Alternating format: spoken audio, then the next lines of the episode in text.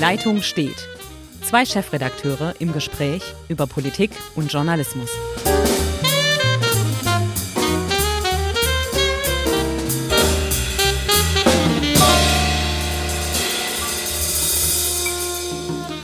Herzlich willkommen zu einer neuen Folge von Die Leitung steht. Mein Name ist Hendrik Roth, ich bin Chefredakteur der Schwäbischen Zeitung und ganz fernab, weit weg in Ulm, sitzt SWP-Chefredakteur Uli Becker.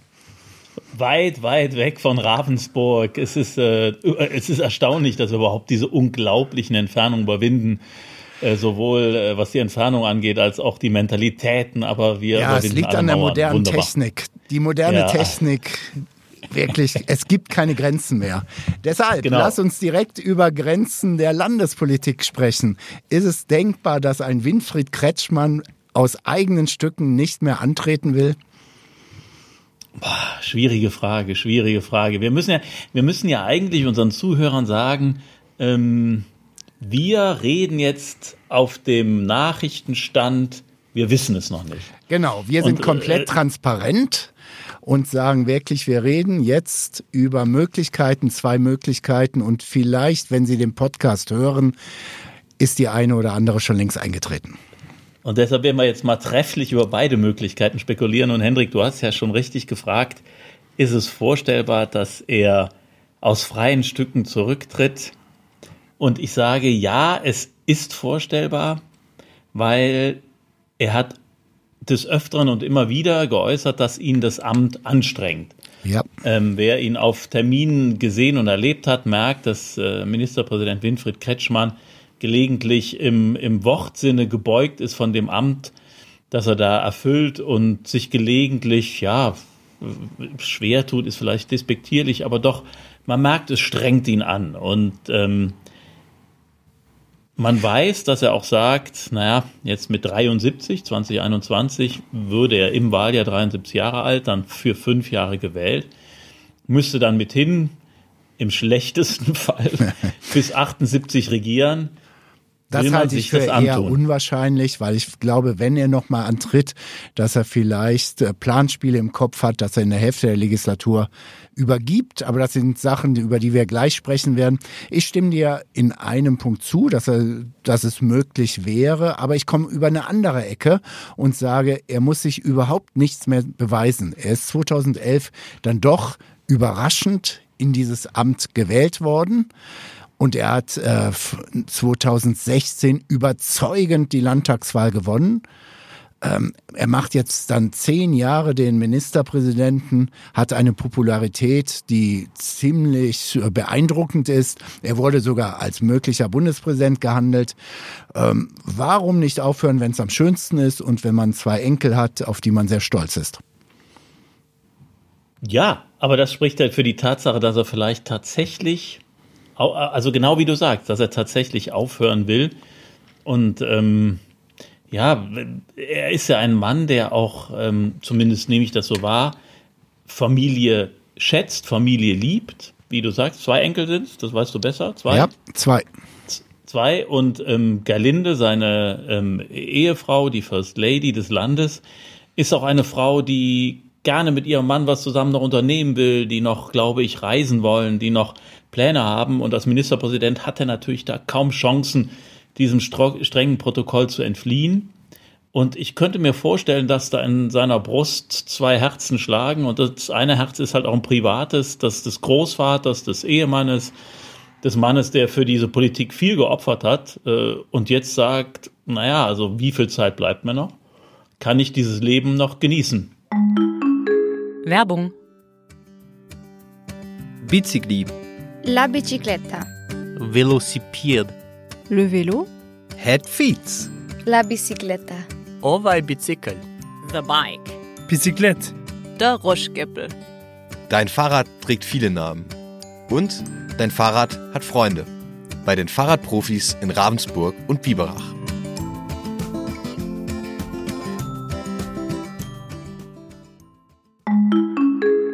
Und dann sollte man auch mal für unsere Hörer wirklich mal festhalten, dieser Job also das ist ja schon disputierlich zu sagen, ein Job. Die Position des Ministerpräsidenten ist ein Knochenarbeit. Es ist wirklich äh, erhebliches Schlafdefizit. Er hat ja jetzt auch zum 80-Jährigen von seinem Amtsamtsvorgänger Teufel ähm, gesagt, äh, Du hast mir mal gesagt, man hat ein Schlafdefizit und da war er selber überrascht, wie er jetzt mit diesem Schlafdefizit klarkommt. Es ist ein Job, der wirklich alles sprengt. Äh, in Zeiten dieses Politiker-Bashings, äh, sei es von Populisten, sei es durch soziale Medien, also das ist, sind 15, 16 Stunden durchgehend. Äh, und wenn man mal zwei Tage hintereinander frei hat, ist das selten. Und ich denke, ja, für einen Mann über 70, da sollte man schon mal seine eigene äh, Schlüsse draus ziehen. Ja, ja, seine eigene Agenda und genau wie du sagst, also 15, 16 Stunden Tage und dann heutzutage in den Zeiten der digitalen Medien ist man ja 24-7 auf Sendung beziehungsweise äh, Nachrichten ausgesetzt und muss jederzeit reagieren können. Und das heißt, äh, wenn Samstagmittag irgendetwas über die Agenturen kommt oder über das Internet oder über Twitter, muss man dann wieder reagieren. Man hat also nie eine entspannte Zeit, in der man sagt, so jetzt ist mal alles abgeschaltet, ich bin äh, nicht mehr erreichbar. Also diese Zeiten der Erholung, der Ruhephasen, die vielleicht noch Politiker ähm, in, den, in den 70er, 80er Jahren hatten, bevor das, äh, das Internet das noch schneller gemacht hat, dieses Geschäft, die gibt es nicht mehr. Exakt. Deshalb könnte man sich vorstellen, er tritt nicht wieder an. Aber ich bleibe dabei, wenn die Hörer diesen Podcast hören, ist die Wahrscheinlichkeit deutlich, deutlich höher, dass er gesagt hat, ich mache es nochmal. Ja, und da bin ich mir halt nicht so sicher, weil ich glaube, er ist halt auch ein Mann, der für Überraschung gut ist. Ich, ich gebe dir vollkommen recht. Also ich habe, das ist jetzt tatsächlich Kaffeesatzleserei. Aber ähm, ich könnte mir auch vorstellen, dass er für eine Überraschung gut ist. Aber wenn wir jetzt mal annehmen, er träte an. Also ja. deine Version. Zu der anderen kommen wir nachher nochmal. Er, er tritt nicht an, aber er träte an. Dann haben wir ja das Problem, dass die Grünen die nächsten anderthalb Jahre mit einem Winfried Kretschmann weiter regieren, der, wenn er dann zur nächsten Wahl antritt, oder wo klar ist, dass er auf keinen Fall die volle Amtszeit durchhalten ja. wird, nicht weil er es nicht schafft, sondern weil dann ein Nachfolger installiert werden muss. Ja. Das heißt, ähm, die Frau Eisenmann, seine Herausforderin in der CDU, zwar jetzt im Moment in der Koalition, aber dann im Wahlkampf seine Herausforderin in der CDU, wird, ohne dass sie das benennen will, ich habe schon gehört, sie will da den Wahlkampf nicht drauf abstellen, aber das wird über allem schweben. Sie wird antreten und es wird in allen Reden anklingen, es ist ein älterer Mann oder sogar alter Mann, der dann zu einer lame duck wird, weil er nicht mehr die volle Legislatur durchhalten wird. Die ja. Frage ist, wird das nicht ein wahnsinnig schwerer Wahlkampf, sich diesem Argument zu entziehen und zu sagen, Freunde, wählt mich und wer danach kommt, das ist noch nicht ausgemacht. Also äh, gewissermaßen der Wähler, der eigentlich seine Stimme abgibt und sagt, okay, jetzt habe ich für fünf Jahre wieder einen Landesvater oder eine Regierung gewählt, die ich für gut halte, der würde im Falle, wenn er das Kreuzchen bei den Grünen macht, so ein bisschen die Katze im Sack kaufen, denn er wählt Kretschmann und am Ende springt, name it, Andreas Schwarz oder Cem Özdemir daraus. Ja, stimme ich zu. Ich glaube, dass das ein schwieriger Wahlkampf wird. Ich denke aber, der ist machbar aufgrund seiner enormen Popularität und weil er auch sehr, sehr stark im CDU-Wählerreservoir drin ist. Ich glaube, er kann das stemmen weil meine These ist, die Gegenkandidatin Eisenmann ist ein Ergebnis der Stuttgarter Blase. Die Frau funktioniert in Stuttgart. Ich behaupte, jetzt wenn ich mal Stratege wäre für die Grünen, auf dem Land, wie bei uns in Oberschwaben oder meinetwegen auch im Schwarzwald oder hinter Karlsruhe zur französischen Grenze, kennt keiner wirklich Frau Eisenmann. Und zweitens, Frau Eisenmann ist Schulministerin und meine These lautet, egal was ich für eine Schulpolitik mache, mit Schulpolitik verliere ich jede Wahl, weil Eltern oder auch andere, äh, die glauben zu wissen, wie man vernünftig Schulpolitik macht, immer irgendwas finden, was nicht funktioniert. Von daher denke ich, ist es äh, eine machbare Sache. Äh, die Frage ist tatsächlich, wie er das wegdrückt. Da bin ich gespannt. Ähm, er hat ja einen, einen Beraterstab, der das muss man ja mal objektiv anerkennen, äh, die letzten Jahre perfekt die Karte äh, Kretschmann ausgespielt hat, ihn genauestens aufgestellt hat. Ähm, ich nenne mal Rudi Hochfleet, seinen Sprecher, der wirklich äh, von strategischer Qualität außerordentlich was weiß. Von daher denke ich, ist das machbar. Ähm, ja, ich habe zum Beispiel auch von der CDU von im Hintergrundgespräch schon mal gehört, dass einer sagte, ja, es wäre für uns vielleicht tatsächlich besser Kretschmann als Gegenkandidat, weil wir diese Karte spielen können. Und der hatte große Angst vor Cem Özdemir. Also ich würde jetzt genau, also deine gesamte Argumentation genau umdrehen. Okay. Und wenn ich Stratege bei den Grünen wäre, und im Übrigen Rudo Hochfliet, ähm, ein großartiger Stratege, ein, ein ganz netter Kollege, muss man an dieser Stelle mal äh, einfach sagen, ähm, der auch, glaube ich, großen Anteil am, am Erfolg Kretschmanns, am Modell Kretschmann hat, denn man wird nicht nur so zum Landesvater, weil man einfach eine gute Art hat, das muss auch strategisch geplant werden. Also wenn man das, was du jetzt argumentativ, die Kette, die du genannt hast, könnte man genau umdrehen und sagen, die CDU tritt mit jemandem an, Frau Eisenmann, der ein Ergebnis, wie du sagst, der Stuttgarter Blase ist, ähm, Frau Eisenmann ist im Land nicht besonders gut eingeführt, hat keine hohen Popularitätswerte, müsste das sehr, sehr oder muss das sehr, sehr mühsam aufbauen, hat ein Ministerium, mit dem man eher Wahlen verliert als gewinnt, weil Bildungspolitik immer ein sehr schwieriges Feld ist, zumal sie jetzt in Regierungsverantwortung ist und schlecht gegen ihre eigene Politik äh, äh ja. äh, reden kann. Also das wird für sie ein, ein gewisser Zwiespalt. So, also ein wie du das äh, analysiert hast, ein relativ schwacher Herausforderer oder eine Herausforderin. Die Grünen in dem maximalen Hoch der Umfragen mit einer Bundesspitze, die im Moment herausragend funktioniert. Ja, aber da äh, Annalena Baerbock kleines und, und Robert Habeck. Halt, halt, der warte ja, mal ganz, ganz kurz. Und dann, ja. so, und wann, wann, wenn nicht jetzt, wäre die Gelegenheit zu sagen, okay, wir wissen, dass wir mit Kretschmann besser dastehen, aber im Moment sind wir so stark aufgestellt und der Gegner ist vermeintlich schwächer. Jetzt wechseln wir, wir füllen diese, diese Lücke, die Winfried Kretschmann hinterlassen würde, mit einem neuen Mann oder einer neuen Frau, weil wir jetzt die günstigste Gelegenheit haben, die es dafür gibt. Weil sie niemanden haben. Deshalb wird es nicht passieren. Werbung. Hm, 0,3. Was hat es mit dieser 0,3 auf sich? Ich glaube, ich hab's. Der Pro-Kopf-Bierkonsum in Deutschland geteilt durch alle Zapfanlagen weltweit minus das Durchschnittsvolumen eines Bierfasses.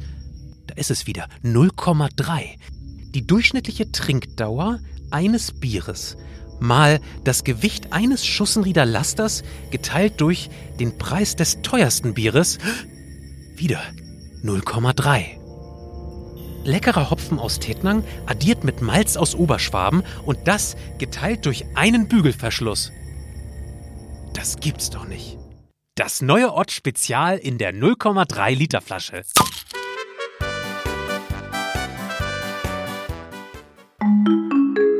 Die erfolgreiche Kretschmann-Politik, oh, die, der ja wirklich bundesweit, man fährt in andere Bundesländer und man wird auf Kretschmann angesprochen, verdeckt komplett, dass hinter Kretschmann die Bavü-Grünen keinen Kandidaten oder Kandidatin haben, die aus dem Hut gezaubert werden kann und die sofort durchschlägt. Am ehesten noch Cem Özdemir, aber der hat sich ja jetzt fürs erste Mal verabschiedet und sagt, ich kandidiere für den Fraktionsvorsitz der Bundestagsfraktion. Äh, darüber können wir auch noch reden, ob das jetzt, denn da sagen wiederum andere äh, Insider, ja, damit läuft er sich eben warm als Kretschmann-Nachfolger.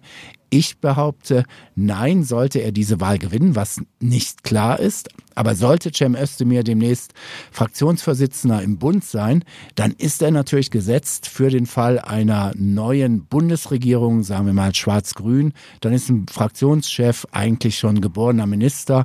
Und ich behaupte, der Cem Özdemir möchte, und das ist ja jetzt nicht gerade originell, diese Behauptung, der möchte natürlich Außenminister werden. Und wenn er wählen kann zwischen Außenminister und MP in Stuttgart, auch wenn er VfB-Fan ist, dann bleibt er lieber in Berlin. Da gebe ich dir in der Analyse recht. Also um uns äh, Cem Özdemir anzunähern, dass er da als äh, Fraktionschef kandidiert, ähm, in relativ aussichtsloser Position mit seiner, er hat ja eine linke Mitbewerberin, also aus dem linken Flügel der Grünen, gegen äh, Göring-Eckardt und Hofreiter anzutreten, hm, das finde ich ist nicht ganz einfach. Also ob dieser äh, äh Coup gelingt, ob er da wirklich Fraktionsvorsitzender wird bei den Grünen, da habe ich Zweifel. Aber wenn es nicht würde, frage ich mich, was hat er dann gewonnen? Dann ist er in der Bundespolitik ein Stück weit verbrannt. Aber man, niemand nimmt gern Verlierer dann auch in die, in die Landespolitik hinein. Also endlich da, da streiten wir uns mal. Ich glaube, dieser Coup gelingt. Der kann sehr, sehr gut gelingen. Ähm, bei der letzten Fraktionswahl hat Göring, Eckert und Hofreiter haben nicht gut abgeschnitten. Sie hat gerade mal mit Ach und Krach knapp etwas über 60 Prozent. Äh, wir haben Fridays for Future. Wir diskutieren über Klimakatastrophe, Klimawandel, je nachdem, was du willst. Und alle Parteien entdecken auf einmal CO2. Äh, nur die Grünen versuchen jetzt irgendwie, und da ist die Göring, Eckert und auch der Hofreiter eher in der Defensive und Cem Özdemir ist rhetorisch deutlich besser aufgestellt. Ähm, die seine Mitbewerberin aus Bremen soll da muss ich wirklich soll. Ich kenne sie auch nicht so, aber mir erzählen Kollegen aus dem Norden, dass die in den Themen sattelfest ist. Ähm, damit beruhigt sie den linken Flügel. Ich glaube tatsächlich, Cem Özdemir wird es.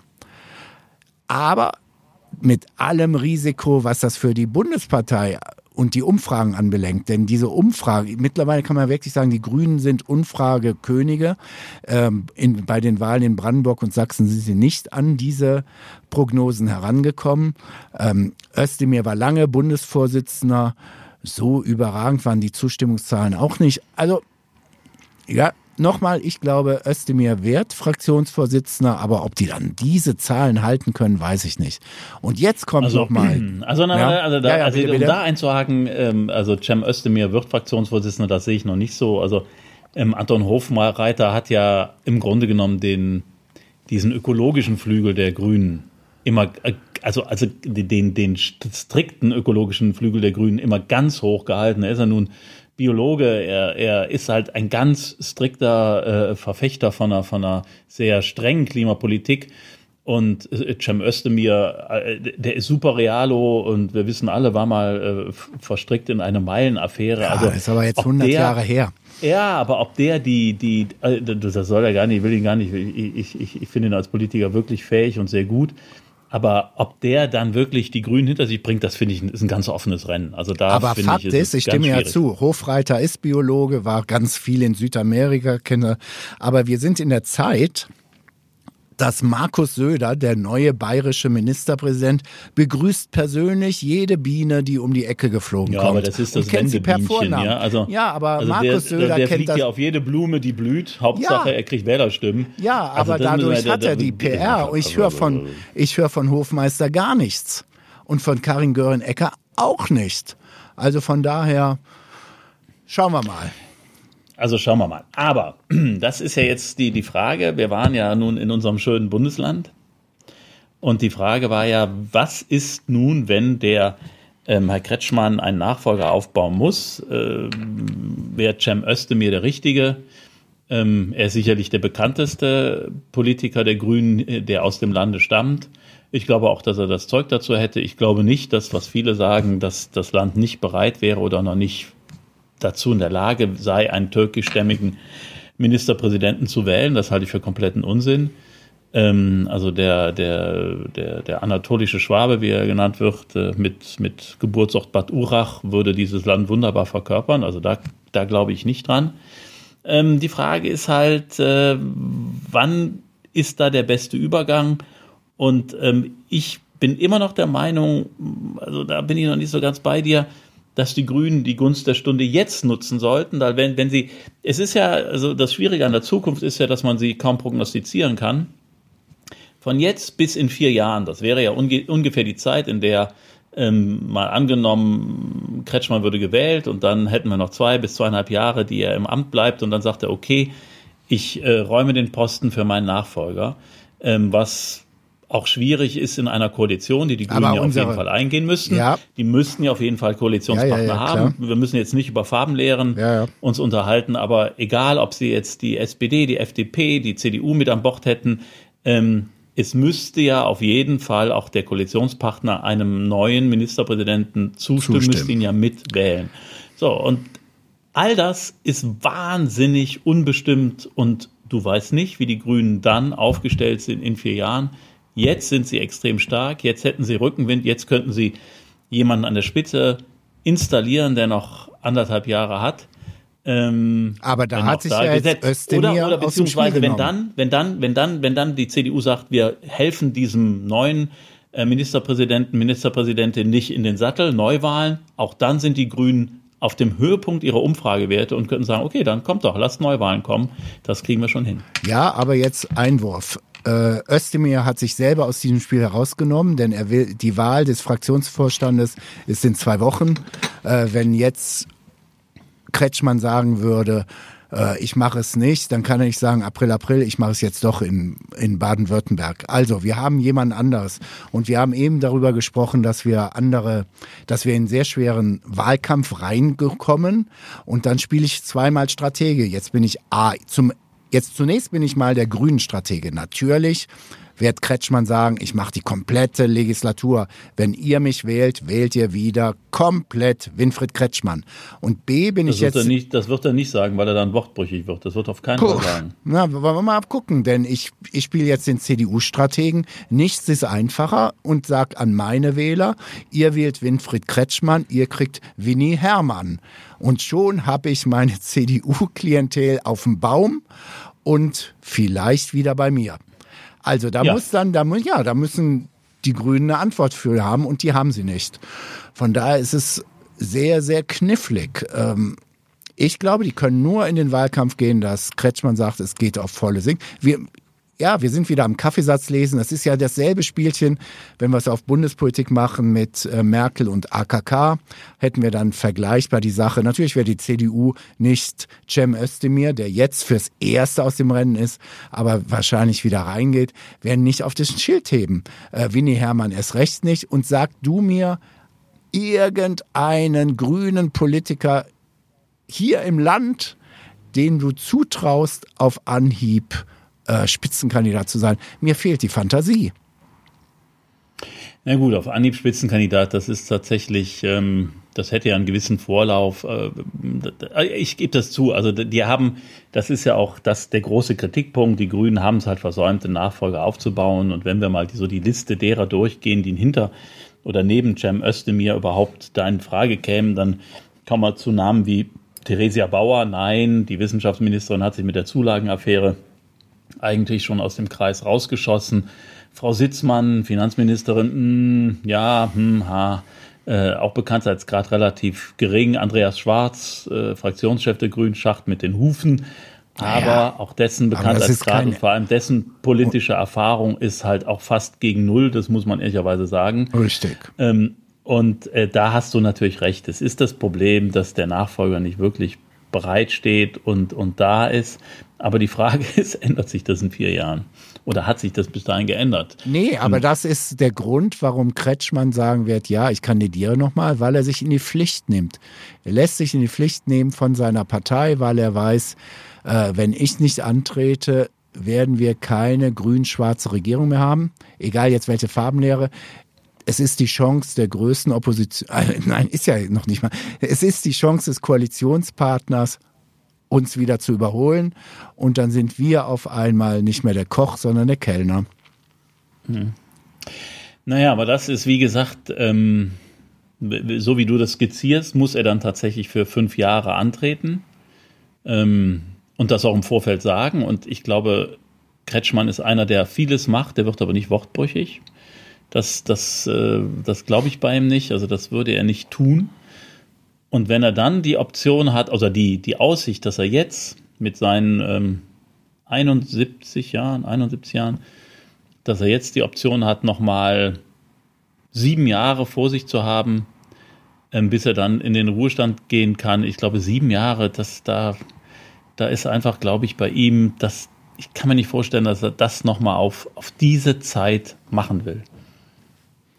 Also du hast ja. ihn auch erlebt. Ich, ich weiß ja, es nicht. Also, also ich, ich hatte, also ich hatte sogar zwischendurch in der Legislatur den Eindruck, dass er vielleicht sogar schon früher ähm, den Büttel hinschmeißen würde und, und sagen würde, ich, ich, ähm, ich trete zurück oder ich überlasse das Feld einem anderen. Ähm, in den letzten, letzten Jahr war, war er wieder viel, mit, mit viel mehr Energie unterwegs, zumindest mein, mein Eindruck von außen. Ähm, aber trotzdem, sieben Jahre nochmal, ich kann mir nicht vorstellen, dass das sein Lebensplan ist. Und da wiederhole ich mich, ein Winfried Kretschmann ist keiner, der ähm, sein Selbstbewusstsein aus seiner Position herauszieht. Er ist sicherlich auch machtbewusst und auch eitel, das sind alle Politiker, sonst würden sie dieses Amt nicht, nicht ausüben. Aber er ist keiner, der dieses Amt braucht, um, um, um sich zu definieren. Und da bin ich, ich glaube, komplett wenn, wenn, er, wenn er persönlich, wenn er persönlich zu dem Punkt kommt, dass das ist einfach eine zu lange, eine zu große Last und eine zu lange Dauer, dann wird er sich auch persönlich entscheiden und dann gegen, gegen eine Fortführung des Amtes. Also da bin ich, äh, wie gesagt, wir werden es, wenn dieser Podcast gesendet wird, werden wahrscheinlich die Zuhörerinnen und Zuhörer längst wissen, was passiert ist und wir reden hier um den heißen Brei, aber ich könnte mir vorstellen, dass er mit einer Überraschung auch kommt. Aber dann hat das ganze Politmanagement versagt oder es ist tatsächlich, das wäre ja auch mal eine ganz spannende Sache für die Bevölkerung, es ist tatsächlich viel mehr im Spiel, als man oft denkt, dass die Strategen nicht richtig dabei sind. Denn jetzt gibt es de facto niemanden, der ansatzweise mit einem Erfolgs, mit einer Erfolgsperspektive äh, dann in dieser Woche sagen kann, ich übernehme. Denn äh, da ist niemand. Und deshalb glaube ich, wird Kretschmann aus Pflichtgefühl es nochmal machen. Und er hat beim 80-jährigen Geburtstag von Teufel doch tatsächlich da auch mit rumjongliert, mit dem Straf, mit dem Schlafdefizit und so weiter und so fort. Nur Teufel ist heute 80. Dann so, warum soll er es nicht sagen, ich mache es nochmal. Aber ich bleibe, mein Punkt ist, weshalb ich glaube, dass das tut, ist wirklich, ja, ich stimme dir zu. Ich glaube auch nicht, dass er wortbrüchig wird. Das passt überhaupt nicht zu ihm. Aber in meinen Augen passt es und zwar aus wirklich staatsbürgerlichem Gefühl, dass er glaubt, er muss seine grüne Partei, er ist ja auch überzeugt vom Erfolg seiner Regierung, deshalb sage ich staatsbürgerlich, nicht parteipolitisch. Aus staatsbürgerlichen Gründen will er nochmal dabei sein. Naja, man, also ich es kann durchaus und äh, überhaupt sein, dass du vollkommen mit allem, was du sagst, recht hast. Also dann werden wir das beim nächsten Podcast noch besprechen. Ähm, und mit 73 nochmal anzutreten, also der ähm, ein, ein Landsmann aus meiner schönen Heimatstadt Köln ähm, hat auch mit 73 Jahren das Amt des Bundeskanzlers übernommen und ist es dann 14 Jahre geblieben, Konrad Adenauer. Also man kann auch noch in hohem Alter als Politiker antreten, auch wenn das natürlich ganz andere Zeiten waren. Ähm, wenn es irgendwie die Staatsräson oder die, die politische Lage im Land verlangt, dann äh, kann das natürlich gelingen, aber es ist sicherlich nicht ganz einfach für ihn, sich dann nochmal, also für Winfried Kretschmann tatsächlich nochmal ähm, in diese Verantwortung zu begeben. Das, das merkt man ihm an, dass es, dass es ein Amt ist, das wirklich fordert und anstrengend ist. Ja, und es ist trotz allem ja trotz auch realistisch, dass er auch eine Wahl gewinnen kann. Deshalb finde ich, sollten wir die Debatte aufhören. Kleiner, wie soll man es ausdrücken? Kleiner Blick auf die SPD. Wir haben eine Landespolitikerin oder Bundespolitikerin, aber aus Ulm, aus deiner Stadt. Hilde Mattheis, die will Bundesvorsitzende der SPD werden. Da muss ich sagen, da sind die Erfolgsaussichten ja nochmal deutlich geringer als äh, jede Nummer zwei hinter Kretschmann bei den Grünen, oder? Wie kommst du jetzt auf diese wunderbare Bewerbung von Hilde Mattheis? Oh, ich dachte, weil wir jetzt schon seriös, wir reden über Bewerbung für ein Amt äh, und auch Frau Eisenmann hat natürlich eine realistische Chance, Ministerpräsidentin zu werden. Und wir reden über Baden-Württemberg und da fallen mir viele Sozialdemokraten oder Sozialdemokratinnen ein. Wir wollen ja gendergerecht sein. Und da gibt es halt Hilde Matthais, die glaubt, die SPD zu retten. Ach, ich glaube, also das, ich, ich habe die Bewerbung auch nicht so ganz verstanden und wir waren natürlich auch hier in der Redaktion überrascht. Aber da muss ich sie auch äh, mal in Schutz nehmen. Also ich glaube, was, was Hilde Matthais einfach will, ist, dass sie ähm, die Überlegung der, der, die Überlegung der linken SPD in diesen gesamten Auswahlprozess mit einbringen will und ähm, die, die Stimme der, des, des, äh, des, äh, ihres linken Forums einfach mit, mit in die Diskussion einbringen will. Sie ist ja zusammen mit dem Dirk Kirschel von, von Verdi äh, Gewerkschaftsmann ähm, da angetreten als, als Paar, die das versuchen zusammen. Äh, ich glaube, es ist ja natürlich vollkommen bewusst, dass sie absolut chancenlos ist in dem Rennen. Und äh, sie gegen, die, gegen die Schwergewichte, also name it, Olaf Scholz oder Pistorius. Also da hat sie, das, also das ist ja natürlich klar, aber ich glaube, sie will einfach in den, in den Veranstaltungen, wo sich die Kandidaten vorstellen, ähm, ihre Sicht der Dinge und die klare Ablehnung der Großen Koalition. Sie ist ja eine, eine ganz klare Gegnerin der Großen Koalition und sagt, das ist für die SPD schädlich, mit einbringen.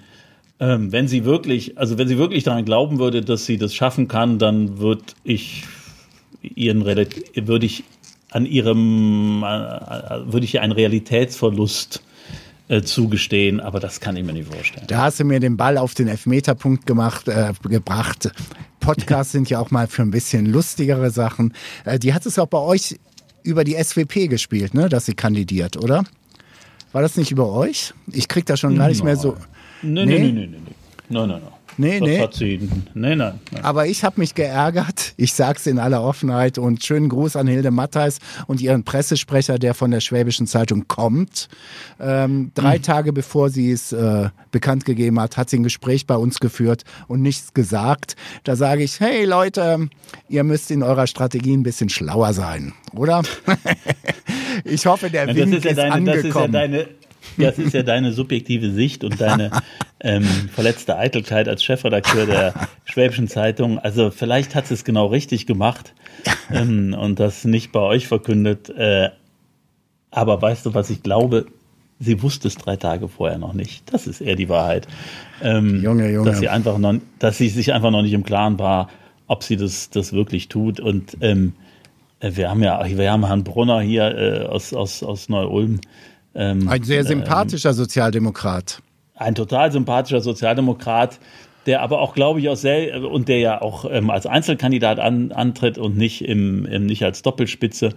Und der, glaube ich, auch die, der, der hat sich gedacht, also wenn die Hilde Mattheis ähm, äh, ihre, ihre linke äh, äh die linke SPD und die, die, die Meinungen oder die Ansichten da hochhält, dann gehe ich mal als, als, als Mitglied auch im Seeheimer Kreis gehe ich da mal rein und versuche mal hier die, die SPD der Mitte äh, ähm, zu vertreten. Dem ist natürlich auch klar, dass er da als Kandidat chancenlos ist. Richtig, aber Brunner kann eine Sache, die manch oder mancher nicht kann oder manche, wieder ein Wink gen Ulm. Er hört zu, er hört zu, ohne, also er doziert nicht direkt seine Position und ist überrascht, wenn man da mal widerspricht, sondern Brunner hört zu. Aber ich gebe dir recht, äh, er, er hatte Schöne auch keine Grüße Chance. naja, darf ich dir sagen, wer mein Favorit ist? Da werden jetzt hier alle Baden-Württemberger staunen und so weiter, weil die ihn überhaupt nicht kennen.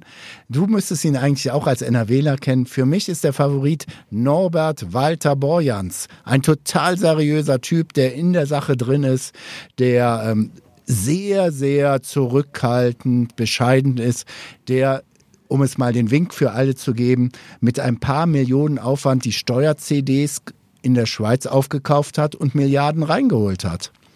Seriöser Mann. Ja, der, der Herr Borjans ist mir ohnehin sympathisch, weil er ja mundartlich hört man ihm das sofort an ähm, aus dem Rheinland kommt. Ähm, also von daher, der kann gar nicht schlecht sein. Ja, ja. Okay, okay. ich würde sagen, hören wir mal auf zu spekulieren und wir können gerne im nächsten Podcast mal über Fakten debattieren und nicht über Mutmaßungen, Hoffnungen und was weiß ich. Ja, wenn das dann mit dir klappt, über Fakten zu. Äh, aber wir werden sehen, ob wir das auch hinkriegen. Fakten, also Fakten, ich wünsche Fakten. allen, ja, und immer an den Leser denken. Genau. Ähm, ich wünsche allen Zuhörern und Zuhörern eine gute Woche. Und wenn Sie uns gehört haben und wissen, äh, wie sich Winfried Kretschmann entschieden hat, ähm, dann entschuldigen Sie jede wilde Spekulation, die wir jetzt geäußert haben. Bis genau, dann. alles klar. Ebenfalls schöne Woche und auch dir viel Erfolg, was immer du auch tust. Jo, ciao, ciao. Bis Tschüss. dann, ciao, ciao.